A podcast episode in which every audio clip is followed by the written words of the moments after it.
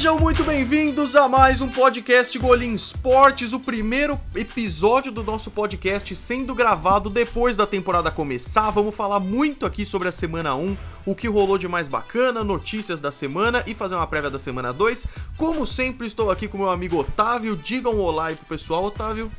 Olá, Golinho, olá pessoal. Mais uma semana aqui nessa quarta-feira, pré antes da semana 2 começar, após a semana Hum. E NFL, sua linda, você voltou pros meus e braços. Voltou linda. Ela voltou devagar, na real, né? Com aquele Thursday Night Football, depois foi melhorando e acabou com chave de ouro. Pois é, ela falou assim: ah, vou te dar um presentinho aí só pra você não ficar tão animado.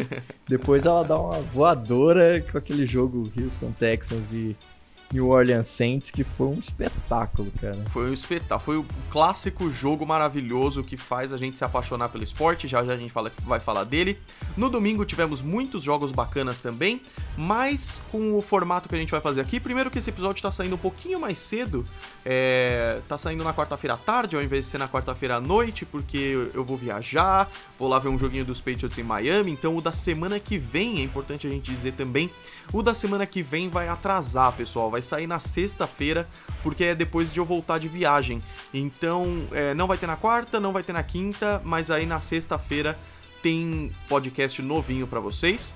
E hoje, Otávio, a gente vai começar com o nosso já recorrente e pelo jeito nunca vai acabar essa desgraça, momento Antônio Brown. Pois é, cara, dessa vez ele ele brilhou de uma maneira que não, conse não consegue nem definir. Cara, essa semana parece que durou muito, porque faz uma semana que a gente falou dele e tudo mudou desde então, né? Não, tudo deu uma volta uma volta cabulosa. E olha o tanto de coisa que yeah. aconteceu. Primeiro ele dá um chilique lá, ele posta um, um vídeo no YouTube é, com a ligação do, do John Gruden para ele e tal. Um vídeo todo produzido. Aí ele vai vai pro, twi pro, pro Instagram e pede para ser cortado. Ele... Não, e antes disso teve ele tretando com o General Manager. A gente falou isso semana passada. Ah, é... Não, isso não é verdade, teve isso. Olha aí. isso, cara. Parece que faz um mês já que cara... ele brigou com o cara verbalmente e tal. É, não, ele queria sair na mão com ele e quem segurou ele foi o Vontazes Burfict. isso cara, foi bizarro mesmo. Isso é a coisa mais absurda. Cara, o Vontazes Burfict é tipo, sei lá, o, o Mike Tyson falando, te pedindo de brigar. Fala, cara, pega leve aí. É o próprio demônio encarnado falando assim, calma, velho, calma. Não, e aí o Antônio Brown ficou pistola, ele brigou com o, com o general manager verbalmente, pegou uma bola e deu um punch. Ele isolou a bola e falou, me muta então. E aí o Raiders fez uma coisa inacreditável, eles mutaram mesmo. É lógico e mutaram em 215 mil, mais não sei o que, acabou sendo uma grana desgraçada. Tudo isso, tipo, a gente soltou o podcast na quarta-feira à noite, foi na quinta-feira, né? É bem de quarta para quinta, meia-noite. E isso aconteceu, tipo, na sexta e no sábado. No sábado, os Raiders realmente liberaram ele, e umas horas depois ele foi contratado por quem, Otávio? Pelos Patriots. Pois é, agora virou mais forte do que nunca. Os Patriots é mais favorito do que nunca. Se, quer dizer, se o Antônio Brown jogar, né? Exatamente, porque aí tem mais questões, né? Quando parecia tudo bem, o Antônio Brown foi, dormiu na casa do Tom Brady, ficou amigo, falou que isso é o que ele quer, o Bill Belichick tá de boa com ele também, não sei o que. Hoje, quarta-feira, 11 de setembro, aliás, puta, 11 de setembro, faz 18 anos do acidente lá, mas bem, é, 11 de setembro saiu a notícia de que o Antônio Brown é, foi acusado de assédio, cara. Você viu isso aí, Otávio? Eu vi isso, cara. Isso é uma, uma coisa muito séria, né? Porque. Muito séria. Pô, o cara. E é um, são fatos antigos. Eu não sou pra, pra julgar ninguém, acho que isso aí é a justiça que deve julgar. Mas se isso for confirmado, o Antônio Brown não vai tomar uma suspensão aí de no mínimo uma temporada, porque é muito pesado. É. E pelo lado do Bill Belichick, ele falou que também tá aguardando as coisas, mas ele foi bem irredutível em falar que se as coisas confirmarem, ele ele nem sabe ao certo se o Antonio Brown vai jogar no domingo contra os Dolphins. Então, tipo, tá uma treta bem grande, mas é aquele negócio. Tem tido muito isso nos últimos tempos, desde Hollywood até atletas, teve com o Neymar e tudo mais. É, não vamos julgar nada ainda, vamos esperar as coisas se resolverem, até porque, e isso eu tô sendo muito sincero aqui, é, apesar da polêmica, que o timing dessa acusação é muito certinho para mim, sabe? Então, é, vamos, vamos, nem de um lado nem de outro, vamos esperar. Se tiver confirmação disso, o Antônio Brown tem um histórico horrível, mas se tendo confirmação disso, ele tá fora, tem que ser suspenso mesmo, e é isso, né? É. Assim, mas é uma coisa que eu, acho que agora pistolando, eu achei uma falta de ética muito grande do Antônio Brown em todo esse, toda essa Foi. novela. Porque Cara, os, os Raiders foram quem perdeu mais. É, porque você investiu uma, uma escolha de terceira e de quinta rodada em um jogador que só deu problema. Ficou sem nada, né? É, e fora, fora o, o, o, o que, acontece, que pode acontecer lá no, no vestiário dos Raiders. Porque, é, assim, tinha uma expectativa grande do, dos Raiders melhorarem com com a segunda temporada do John Gruden, com o, o Antonio Brown, mas aí ele faz tudo isso. E assim, aparentemente, lógico, não, não vou, não tô falando certo que, mas tá muito na cara que tudo isso foi meio que que planejado. Planejado, porque é, não que ele planejou desde o início, desde lá do Steelers. Eu acho que ele chegou, parece que ele chegou lá nos nos Raiders, viu que não era aquilo, bem aquilo que ele tinha pensado e falou: velho, eu quero um Super Bowl para minha carreira e não vou jogar aqui porque aqui eu não vou ganhar. E como é que eu saio, né? É, e começou, porque primeiro a treta do capacete, fazer todo esse alarde por causa de um capacete. É. Aí, aí começa as tretas em mídia social, em em, tretando com, com o Mike Mayock.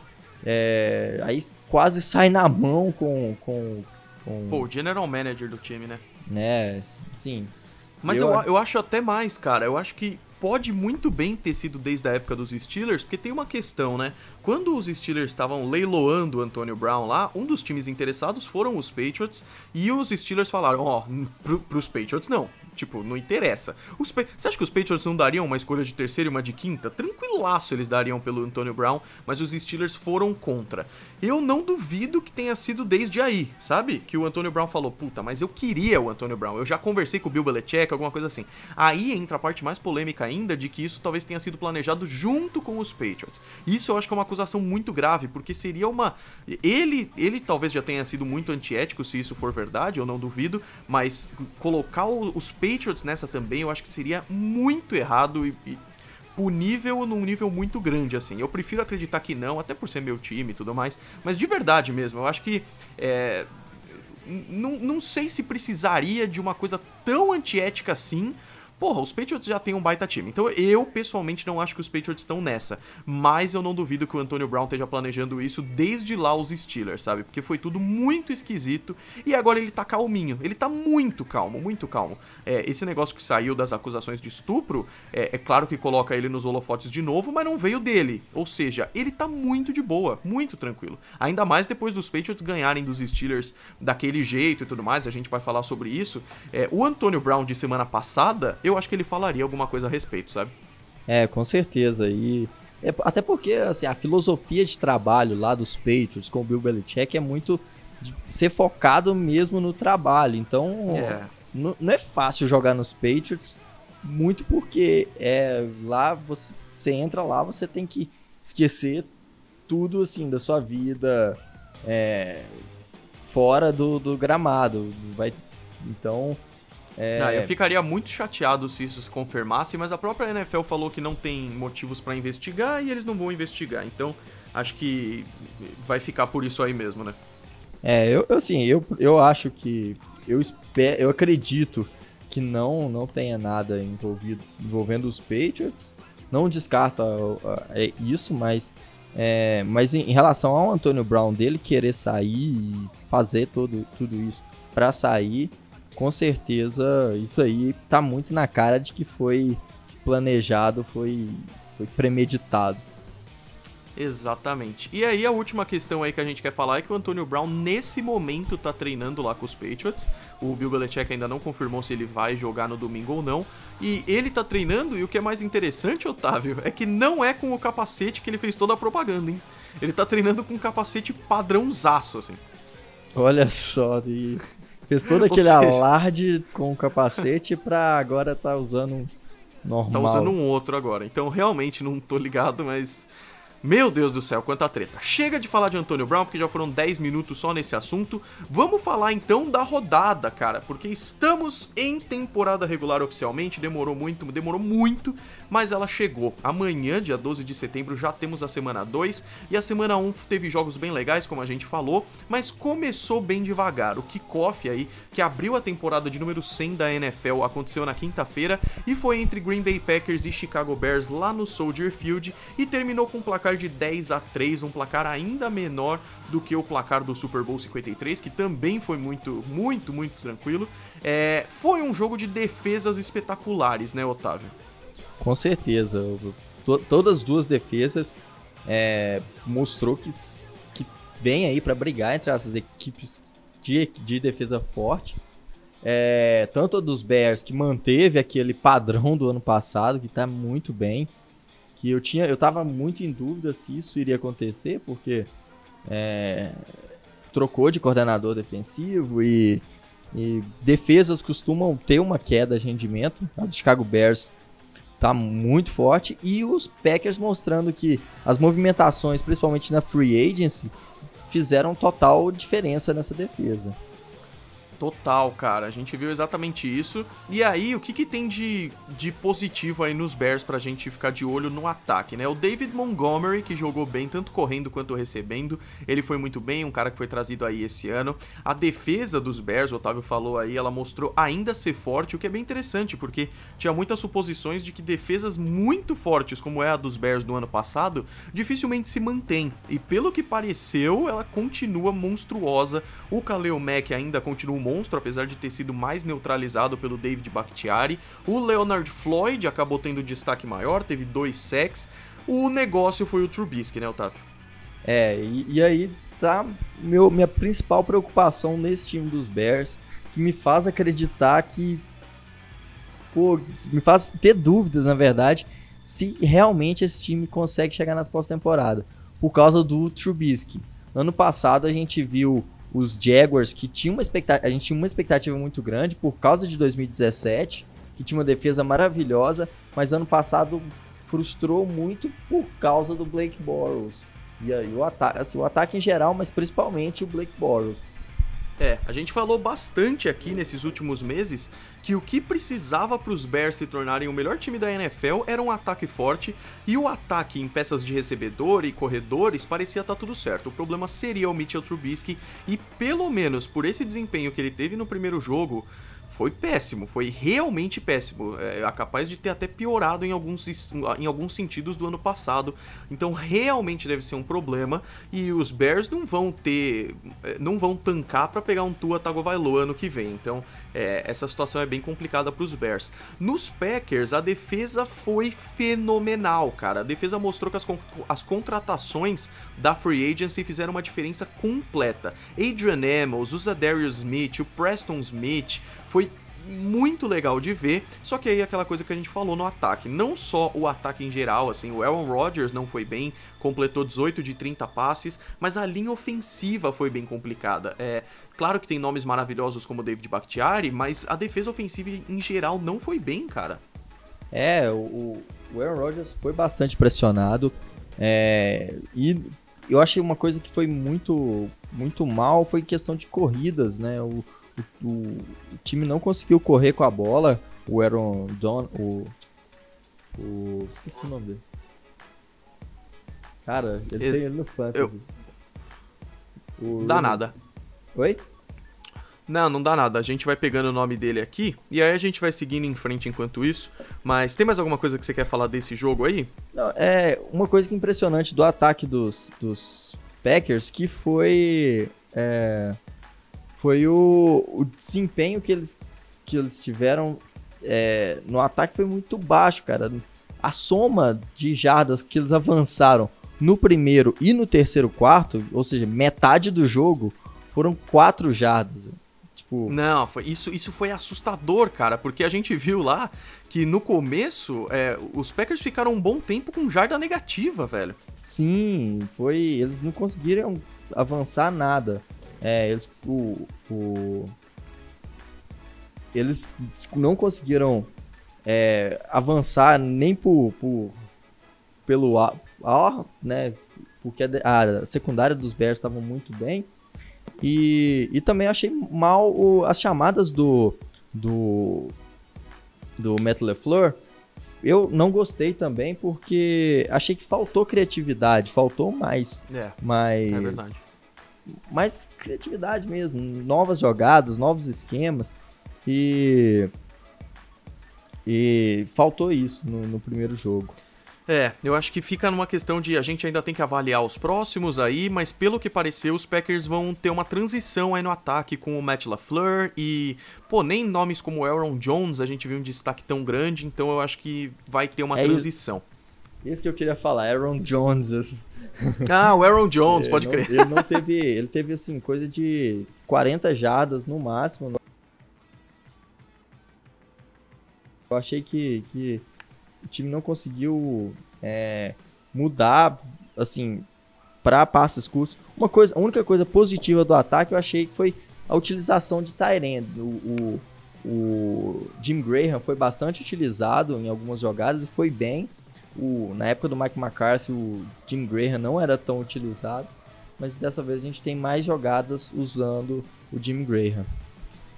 Exatamente. Vamos pro domingo então falar um pouquinho de Rams e Panthers que fizeram um jogo bem bacana.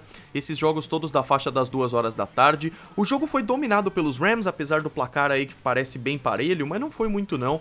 É, os Rams foram melhores. Os Panthers tiveram coisas muito interessantes, mas o Cam Newton, que eu acho que é o principal elemento do ataque, ele foi muito mal na verdade. Faltou precisão, ele errou muitas leituras e me surpreendeu bastante na verdade.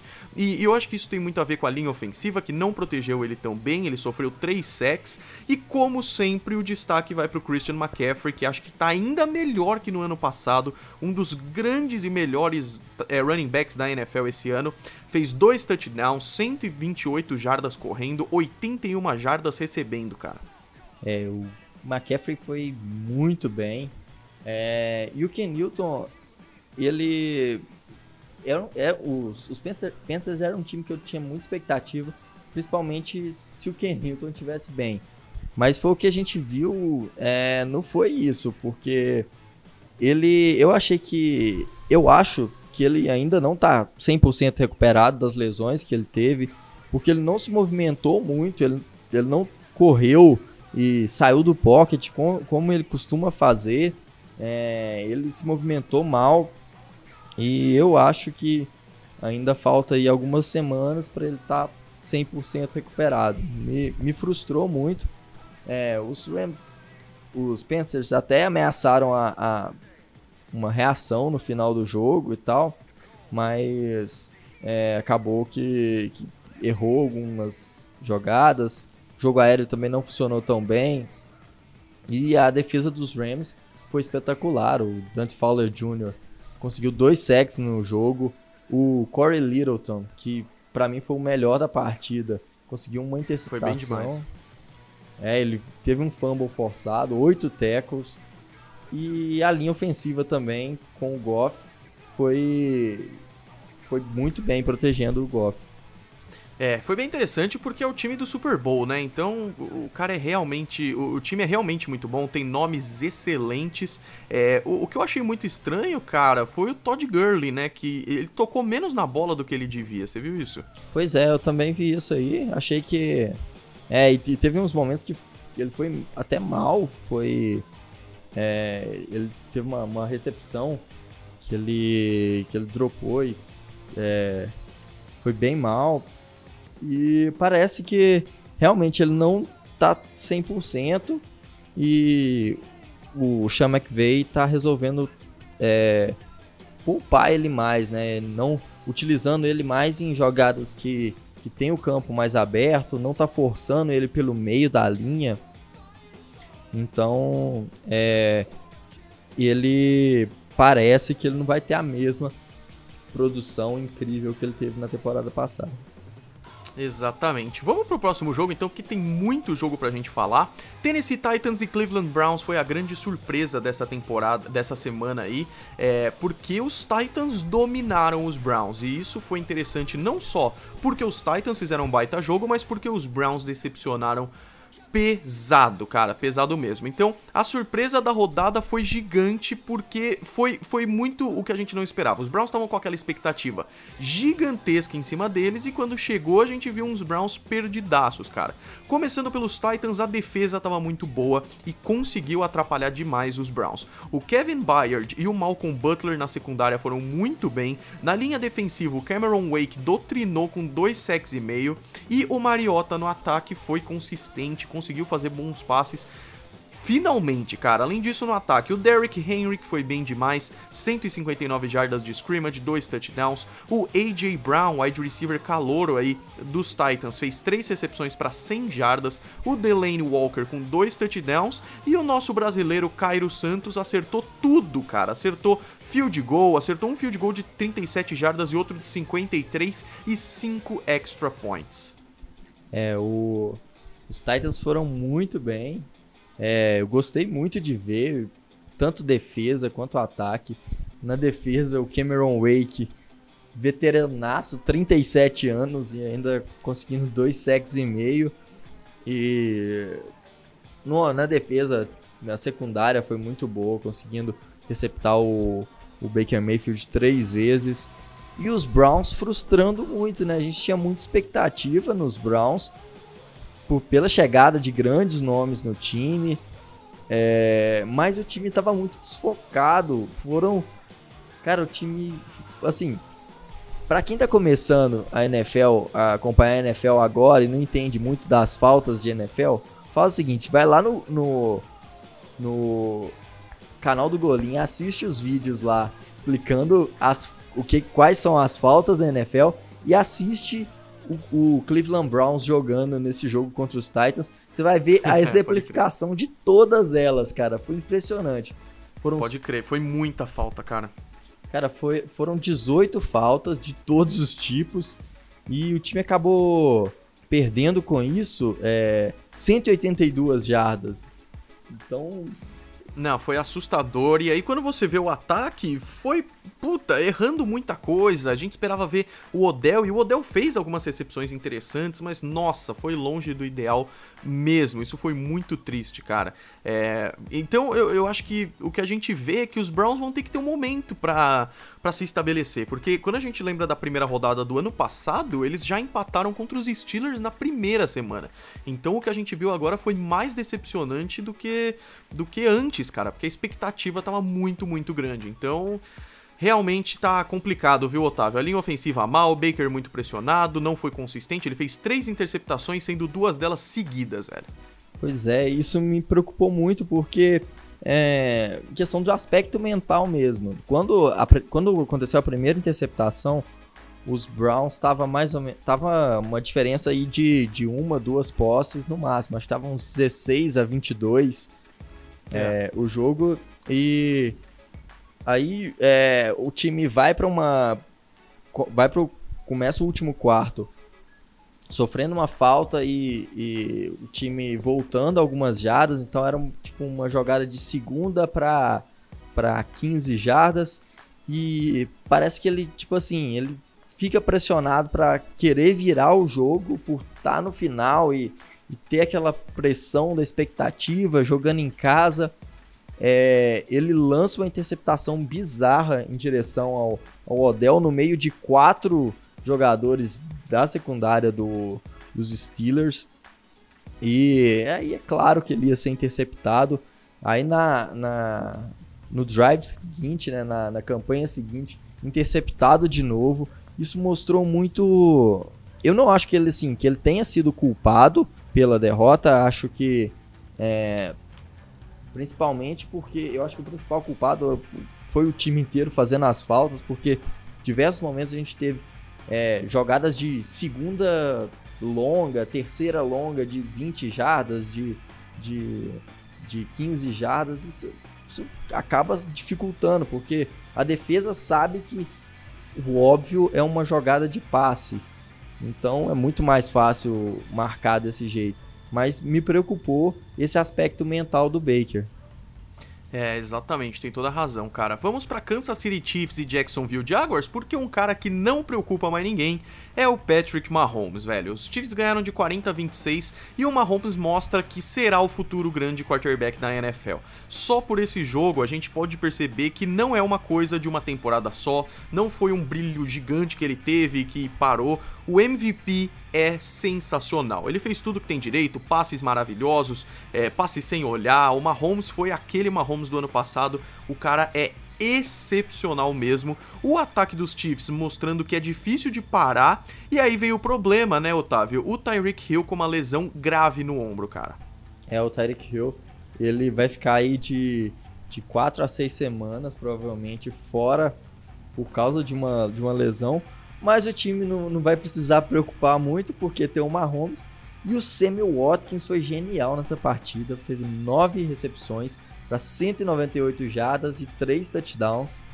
É, e deu essa, essa larga vantagem aí para o Kansas City Chiefs. É, o que me preocupa ainda na defesa é a secundária, porque não acho que foi bem, acabou é, falhando muito é, contra um ataque que não é tão forte dos, dos Jaguars. E eu acho que vai, ainda vai ser um problema nessa temporada.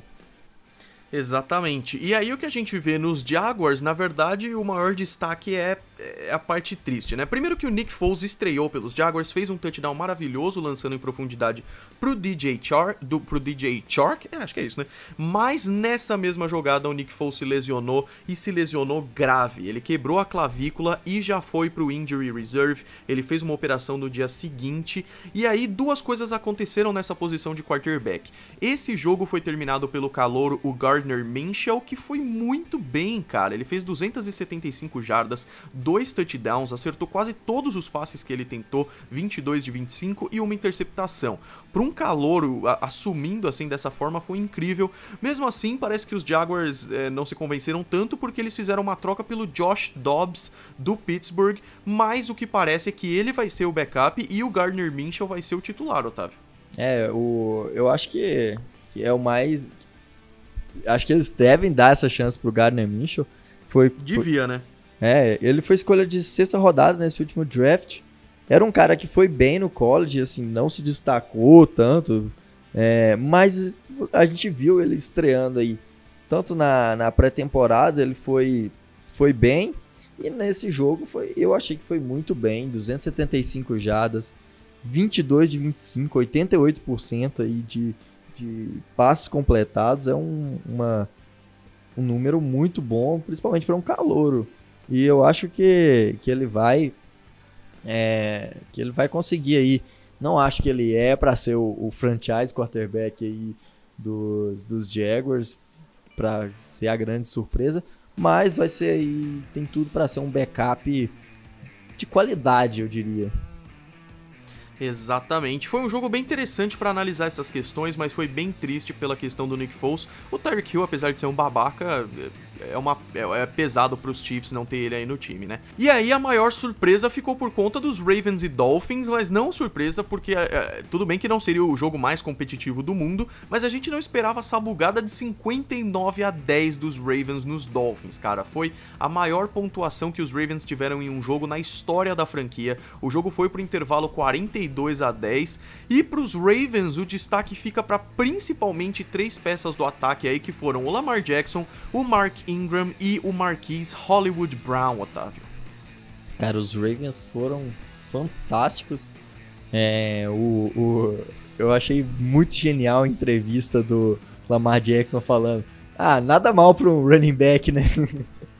Isso foi demais, cara. Cara, e ele, ele mostrando aí que ele foi um dos caras que tinham muita desconfiança no draft passado. Ele era tido como o, o quarto, o quinto quarterback dessa classe e foi o último a ser selecionado na primeira rodada. Até daí que vem a piada, né? Porque queriam transformar ele num running back, na verdade. É, e, e. Cara, ele mostrou que tem capacidade de lançar, é um cara com capacidade de enxergar bom jogo. Apesar de que foi contra os Dolphins que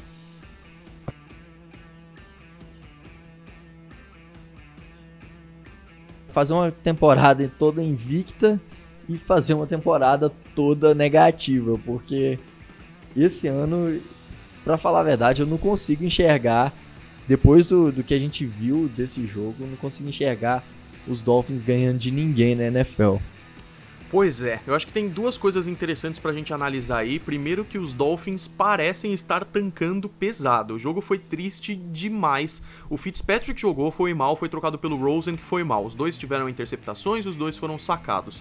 A defesa estava completamente perdida. E aí, eh, da parte dos Dolphins é triste, mas eu acho que é isso. É, os Dolphins são fortes concorrentes aí para a primeira pick do ano que vem é, os principais, na verdade, nesse momento. Só que eu acho que é interessante a gente ver isso pelos Ravens também. É, fãs e torcedores dos Ravens, tenham calma, cara. Eu acho que o desempenho bizarro dos Ravens foi muito por causa dos Dolphins. Eu não acho que vai ser assim sempre. Os Ravens estão numa, numa divisão difícil, então eu não acho que vai ser assim todo jogo. Lamar Jackson com 5 touchdowns e rating perfeito e tudo mais. É, então tenham calma, porque eu não acho que é GOAT ainda, mas ele merece demais a glória que ele teve nessa primeira semana e isso é sensacional. Vai ser importante muito para ele ter confiança nele mesmo, né? Lançando, Exato. lançando melhor a bola e, e produzindo, é, de, produzindo, lançando, né? Que ano passado ele deixou muito questionamento sobre isso, sobre a capacidade e a precisão dele. É, eu acho que até pegaram muito mais no pé dele do que devia. É, eu gostei muito de ver ele ano passado. E esse ano os Ravens. E eu diria que a partir dessa primeira semana, é, os Ravens vêm mais fortes aí para brigar por essa. Por essa. É, essa AFC North, porque é, Steelers não foram bens. Os Browns a gente acabou de falar que também não foram bens. Então, é, os Bengals também não é um time que a gente tem expectativa.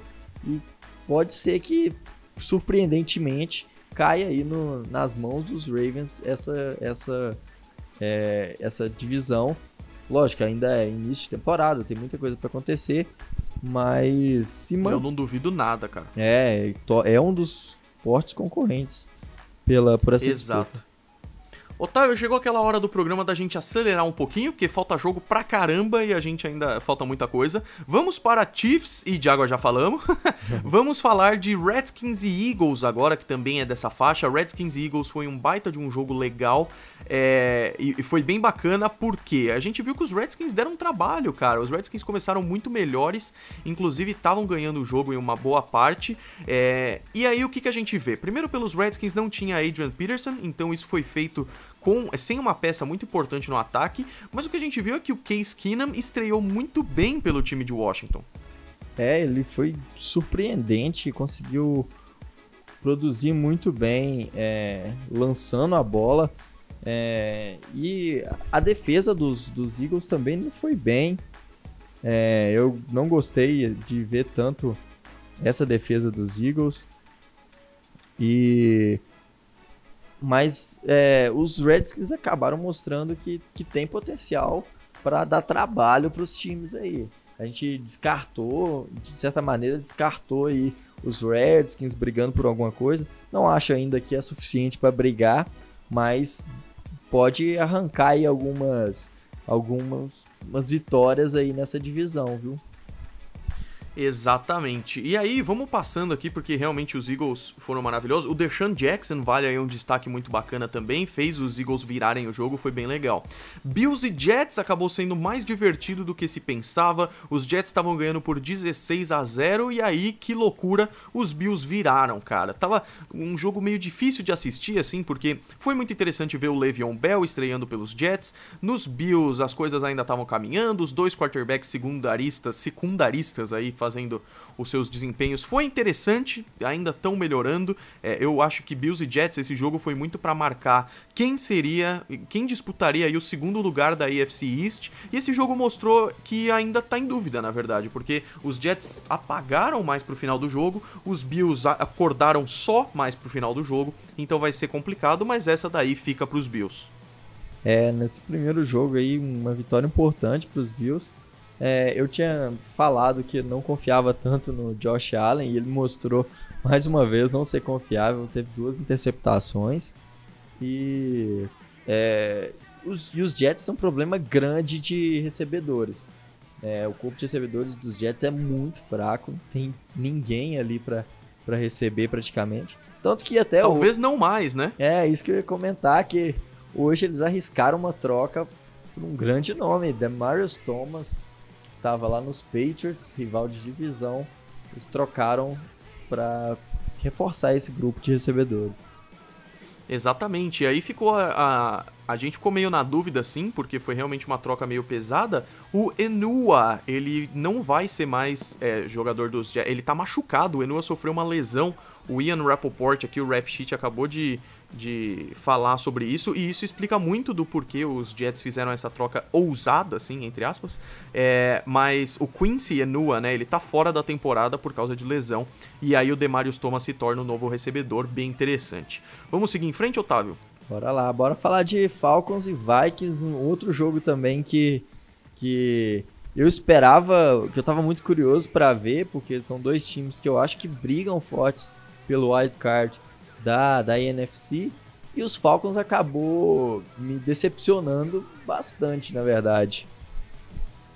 Pois é, cara, esse jogo foi decepcionante porque eu pensava que ia ser bem pegado e tal, e o que a gente viu foi um desempenho maravilhoso dos Vikings e um desempenho bem triste dos Falcons, na verdade, né? É, o que a gente chega à conclusão é que, primeiro, foi bizarro ver que os Vikings mudaram o seu estilo de jogo. Eu falei isso lá no vídeo. O ataque dos Vikings era muito focado no jogo passado, e esse ano, mesmo sem mudança de head coach e tudo mais, talvez seja outras mudanças técnicas aí, é, o jogo dos Vikings passou a ser muito corrido, cara. O Dalvin Cook correu muito bem com a bola, fez dois touchdowns corridos, enquanto o Cousins fez apenas 10 passes, acertando 8 deles. Então, a gente vê os Vikings mudando a abordagem, o que é muito legal, e a defesa que foi bizarra contra os Falcons. Mas aí, os Falcons, Otávio, me preocuparam bastante, porque a gente não viu aquele ataque explosivo, mesmo tendo nomes tão bons, cara.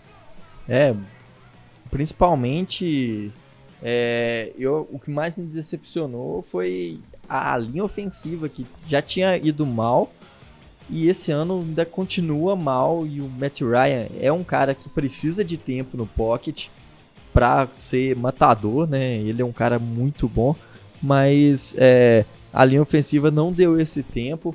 Lógico que era contra uma defesa dos Vikings que estava muito forte, conseguiu aí pressionar muito o Matt Ryan e a, e a secundária também é maravilhosa. É, só que e os Falcons eu achei me frustrou tanto pela defesa, porque a secundária foi mal. É, o grupo de linebackers foi mal, não conseguindo parar o Dalvin Cook. E, e pro lado dos, dos Vikings, né? Essa mudança de estilo de, de ataque, é, uma, talvez aí uma ideia nova implantada pelo Stefanski e o Gary Kubiak, que chegaram aí para serem os novos coordenadores ofensivos. É, e pode ser que funcione. Assim, eles estão agora querendo depender menos do, do Kirk Cousins, que ano passado deixou o time na mão. E o Cousins que potencial ele tem, ele já mostrou que, que sabe lançar, mas que costuma pipocar em alguns momentos importantes. Exatamente, cara. Cabe a nós agora ficarmos de olho nos Vikings, mas eu gostei bastante desse desempenho aí, vamos ver, né? Outro jogo muito interessante que tivemos, Otávio, vamos ver aqui pela nossa listinha, Indianapolis Colts e Los Angeles Chargers, um jogo aí bem interessante no StubHub Center, no, no estádio dos Chargers, e os Chargers levaram a melhor por 30 a 24, e a verdade é que foi um jogo bem mais emocionante do que se pensava. É, os Colts aí, sem o Andrew Luck, tiveram que depender do Jacob Brissett, e na verdade eu gostei gostei bastante até. É, eu acho que teve uma queda aí, claro, comparada com o Andrew Luck, que é sensacional. Mas o Jacob Brissett se mostrou bem sólido, assim. Eu gostei bastante do desempenho dele. E esse jogo foi mais emocionante porque ele foi pra prorrogação, cara. Os Chargers se deram muito bem aí, principalmente quando a gente pensa que não tem o Melvin Gordon depois de é, toda essa treta que ele tá tendo por contrato e tudo mais. Ele deve voltar lá pela semana 6 apenas. E aí o Austin Eckler substituiu o Melvin Gordon como corredor principal e fez o touchdown da vitória. E fica essa situação, né? É, eu acho que deu a lógica no sentido dos Chargers ganharem, mas os Colts me pareceram melhores do que eu pensava também. Sim, a gente até comentou naquele episódio que a gente falou sobre a aposentadoria do, do, do Andrew Luck. Os Colts não são um time pra gente descartar, não. A NFC, a AFC South é muito difícil. Tem três times fortes e três times que brigam aí pra, chegar na pós-temporada. E ainda tem os, os Jaguars que mostrou um desempenho muito bom contra, apesar de ter perdido para os Chiefs, mas eram os Chiefs e, e, os Jaguars apresentou um desempenho bom, melhor que a da temporada passada, que é em alguns jogos, principalmente na posição de quarterback. É, então é uma, uma divisão muito legal de assistir a AFC South, porque vai dar briga. Exatamente, cara. Vai ser bem interessante de ver isso daí. É, outro jogo interessante que tivemos foi 49ers e Buccaneers. Agora já vamos caminhando para a faixa das duas horas da tarde. Esquecemos algum aqui das duas horas? Não, é isso aí mesmo. É, indo aí para 5 horas da tarde, desculpa. Vamos começar com 49ers e Buccaneers, que foi bem bacana de ver o desempenho dos 49ers. Começando pelo lado ruim, o James Winston não foi nada, nada bem, cara. Isso coloca os Buccaneers numa situação bem difícil.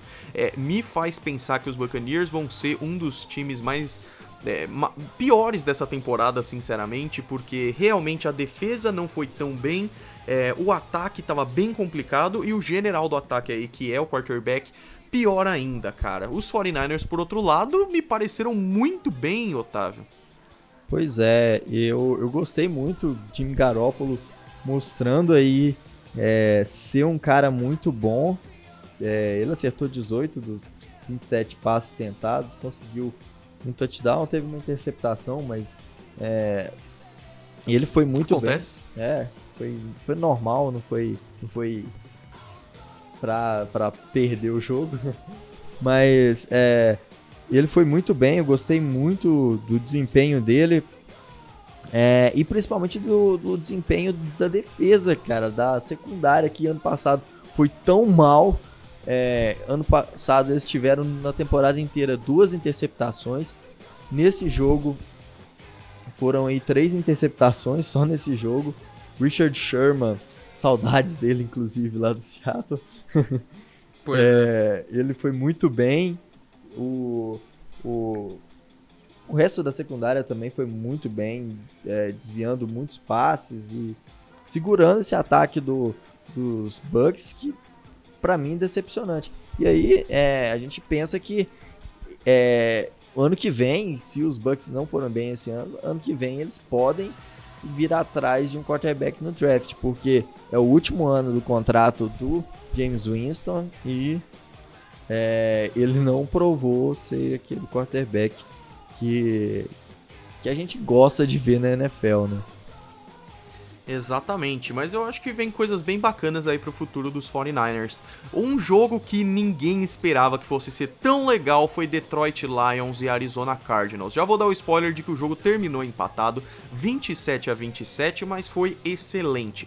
Pelos Lions, a gente queria ver se Matthew Stafford tinha o que tem, ele tem o que precisa para ser o, o, principal jogador aí do ataque dos Lions e pelo que pareceu ele tá bem constante, ele tá bem sólido, mas o que a gente mais estava curioso para ver na verdade era a estreia da primeira escolha geral do draft 2019, que foi o Kyler Murray, e ele demorou um pouquinho, mas não é que ele foi bem, cara? Eu gostei muito de ver o, o Kyler Murray. No começo ele foi mal, ele tava foi bastante pressionado a linha ofensiva como a gente já falou, é, analisando a pré-temporada, a linha ofensiva dos, dos Cardinals é muito fraca, mas ele se movimenta muito bem é, no atrás do pocket, né, saindo do pocket e, e correndo para achar espaço. E no final, é, que na verdade os, os Lions conseguiu abrir uma, uma boa vantagem. E no final do, do jogo, o Kyler Murray fez um, uma, uma, um desempenho muito bom, conseguindo empatar, é, conseguiu até uma conseguiu o touchdown, fez uma, uma conversão de dois pontos para empatar o jogo e ir para o overtime. No overtime acabou que foi um field goal para cada lado, mas me surpreendeu o desempenho dos Cardinals e principalmente do, do Murray. Exatamente, mas foi um baita jogão, prorrogação, cada um deles fez um field goal, um para cada lado, e acabou terminando empatado mesmo, 27 a 27. E fica aí o destaque também pro TJ Hawkinson dos Lions, que fez 131 jardas de recepção. Foi bem bacana, cara. Qual jogo estamos esquecendo aqui? É claro, Otávio, Bengals e Seahawks, velho. Manda bala nesse aí. Cara, esse jogo eu achei que seria um jogo mais fácil pro Seahawks, mas os Bengals pressionou e deu muito trabalho. É, e pro lado dos Bengals, a gente tem que falar do John Ross, dos caras mais rápidos da, da história do Combine, né? É o mais rápido, não é? É, o John Ross, exatamente. Mais rápido no tiro. Ele, ele foi muito bem, marcando o, o, o Andy Dalton teve 418 jadas no jogo. E, é, a, e, a, e aí, falando dos problemas principais, é, o, at, o ataque do Seahawks foi bem é, com, com o Chris Carson correndo, com, com o DK Metcalf defendendo, mas a linha ofensiva, que já vem de anos aí com esse problema, deixou muito a desejar, porque o, o Russell Wilson foi bastante pressionado no jogo. É, e acabou sofrendo alguns sacks. O, e, a, e o problema do Seahawks principal, que eu acho que é uma das coisas que mais me preocupa para essa temporada, é a secundária. A secundária permitir esse tanto de jadas aí é, me fez assim ficar com medo do desempenho do Seahawks. Mas o Seahawks historicamente tem a tradição de não começar o ano tão bem. Ano passado foi desse jeito e normalmente o setembro de, do, do Seattle é mais difícil, mas depois conserta, dá uma melhorada. Eu confio muito no Pete Carroll. Do lado dos Bengals, Andy Dalton é, querendo mostrar que ainda tem gasolina no tanque que, que consegue aí por mais uns anos ser o quarterback da franquia. É, mostrou um desempenho muito bom lançando pro, pro Ross. E é, é um time que a gente tipo, descartava, principalmente depois da lesão do, do AJ Green. Eu assim não acho que tem chance de chegar na pós-temporada, mas é um time que, que agora está com um treinador novo, né, com um head coach novo, e que pode ter um futuro bom nos próximos anos. Exatamente. Pô, pra mim fechou. Eu vou até passar pra frente porque o Otávio até me emocionei. Foi muito bonito. cara, o Otávio, cara, você é muito fã do Seahawks. Eu acho isso muito da hora porque eu também sou muito fã dos Patriots. Eu te entendo o quanto é da hora ver esse tipo de coisa, sabe? Eu me empolgo, cara. É.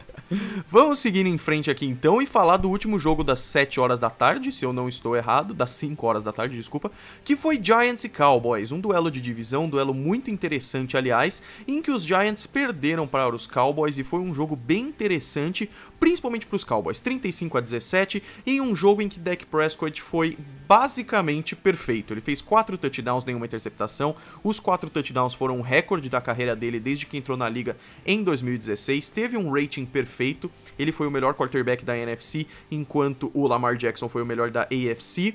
O Ezekiel Elliott parece ainda que está voltando ao ritmo. Eu não senti ele tão afiado e tão preparado como ele estava no ano passado. Eu acredito que muito porque toda essa negociação de contrato fez ele perder um pouquinho só do gás, mas isso deve voltar muito rápido. O que mais me surpreendeu nos Cowboys foi a variedade de recebedores, que até o ano passado, antes do Amari Cooper, não tinha ninguém. E agora não só o Amari Cooper tá indo muito bem, mas o Michael Gallup e o Tyrande, o Jason Witten, que voltou aí, era comentarista da ESPN, voltou da aposentadoria e tá indo muito bem, cara. O que, que você achou desse jogo aí, Otávio?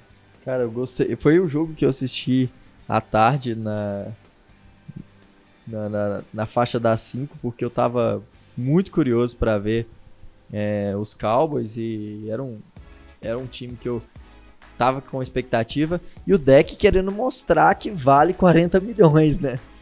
Ele, Exatamente. Ele tá com um contrato para ser renovado e fez um desempenho brilhante. É, do lado dos Giants, o, Giants muito mal defensivamente, falhando. A secundária foi muito mal. Não conseguiu também pressionar o, o Dak Prescott hora nenhuma. É, ele, o Prescott teve tempo no pocket para pensar as jogadas, para lançar e os Giants mostra que realmente não, não tem força. O Eli Manning é, não foi mal, não, não achei que ele, ele foi o, o, culpado, assim, ele teve 306 jardas, não teve nenhuma interceptação, mas é, os Giants realmente esse ano não estão para brigar por nada. É, até no final do jogo, o Daniel Jones entrou, não foi bem, acabou mostrando, é, assim, que ainda acabou mostrando que ainda precisa de, de evoluir, de melhorar. É um cara que ainda, esse ano ainda, quem vai comandar o ataque é o Eli. É, mas é bem interessante. Eu acho que os Giants têm uma carta na manga bem legal do Daniel Jones para algum tempo no futuro.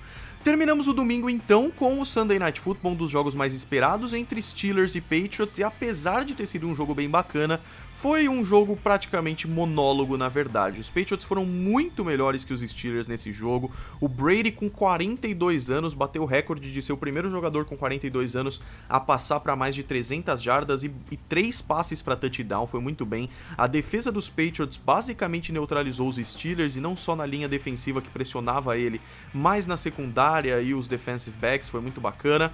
É, os Steelers, por outro lado, foi bem triste, assim, porque o Big Ben ele parecia parecia estar tá preciso, só que teve dificuldade de conectar com seus recebedores. O Juju, que aliás estava no meu fantasy, não adiantou nada. É, ele não foi tão bem assim. É, nem o James Conner, na verdade, foi tão bem quanto se esperava. Acho que as coisas mais legais desse jogo aí, Otávio, foi o false start bizarro do center e o Michael Bennett falando Wakanda Forever. É, foi realmente. Os Steelers falharam muito, a, a principalmente a secundária. Eu tava dando muita liberdade, muito espaço para os jogadores dos, dos Patriots. É, o Josh Gordon foi maravilhoso. Julian Edelman, a gente não precisa nem comentar muito.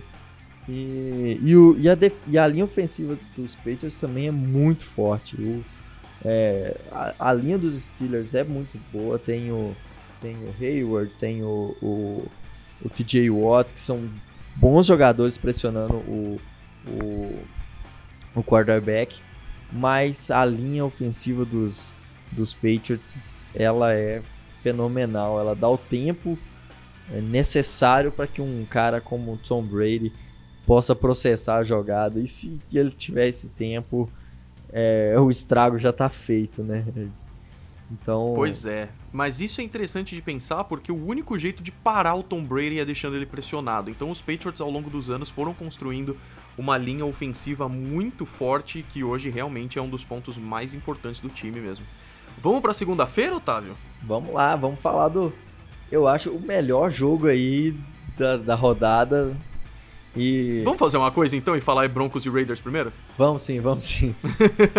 Você que esperou até aqui pra ouvir a gente falar sobre Texans, vai ter que esperar mais um pouquinho.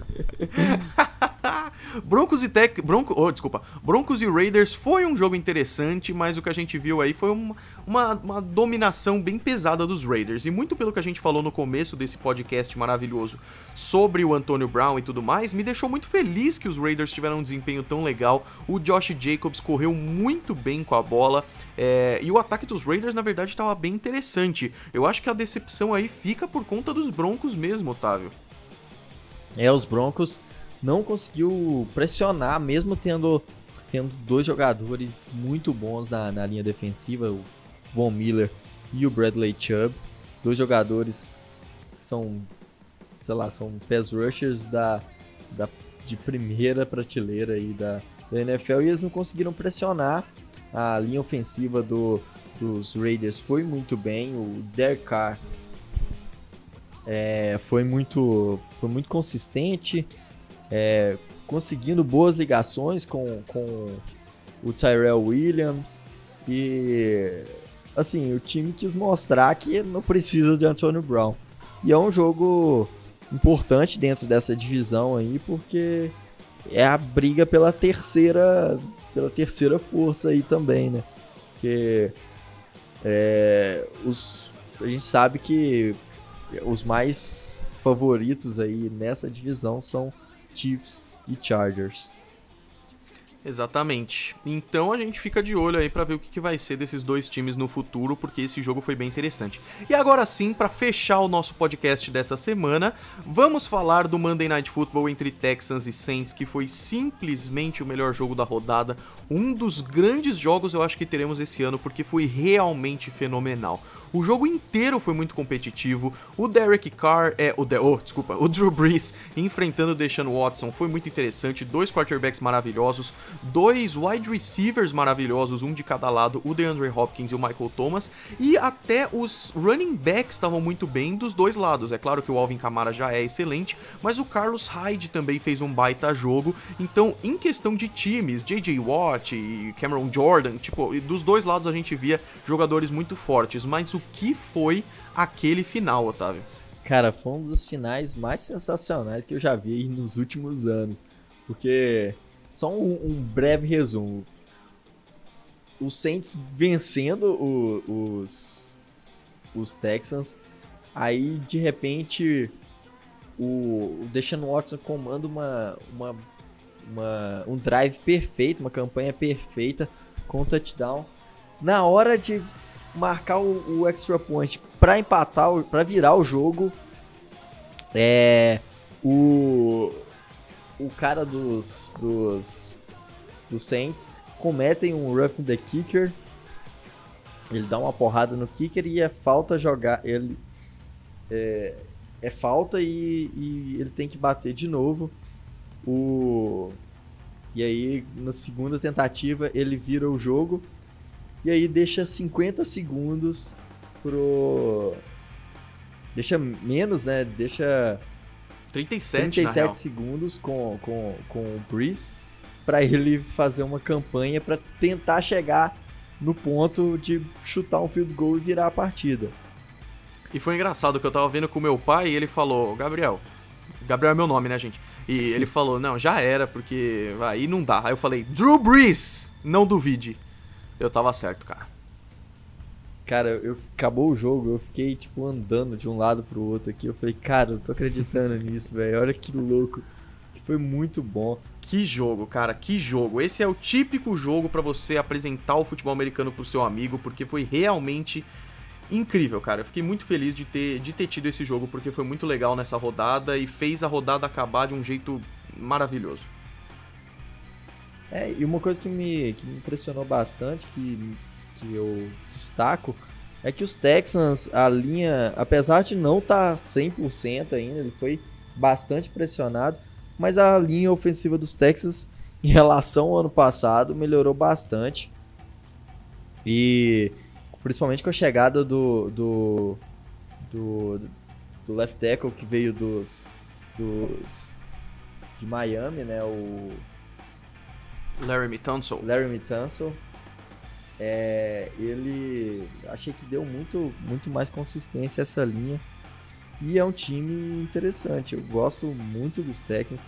Eu há algum tempo eu tenho falado que um dos quarterbacks mais mais subestimados da NFL é o Deshaun Watson. Ano passado ele foi muito bem.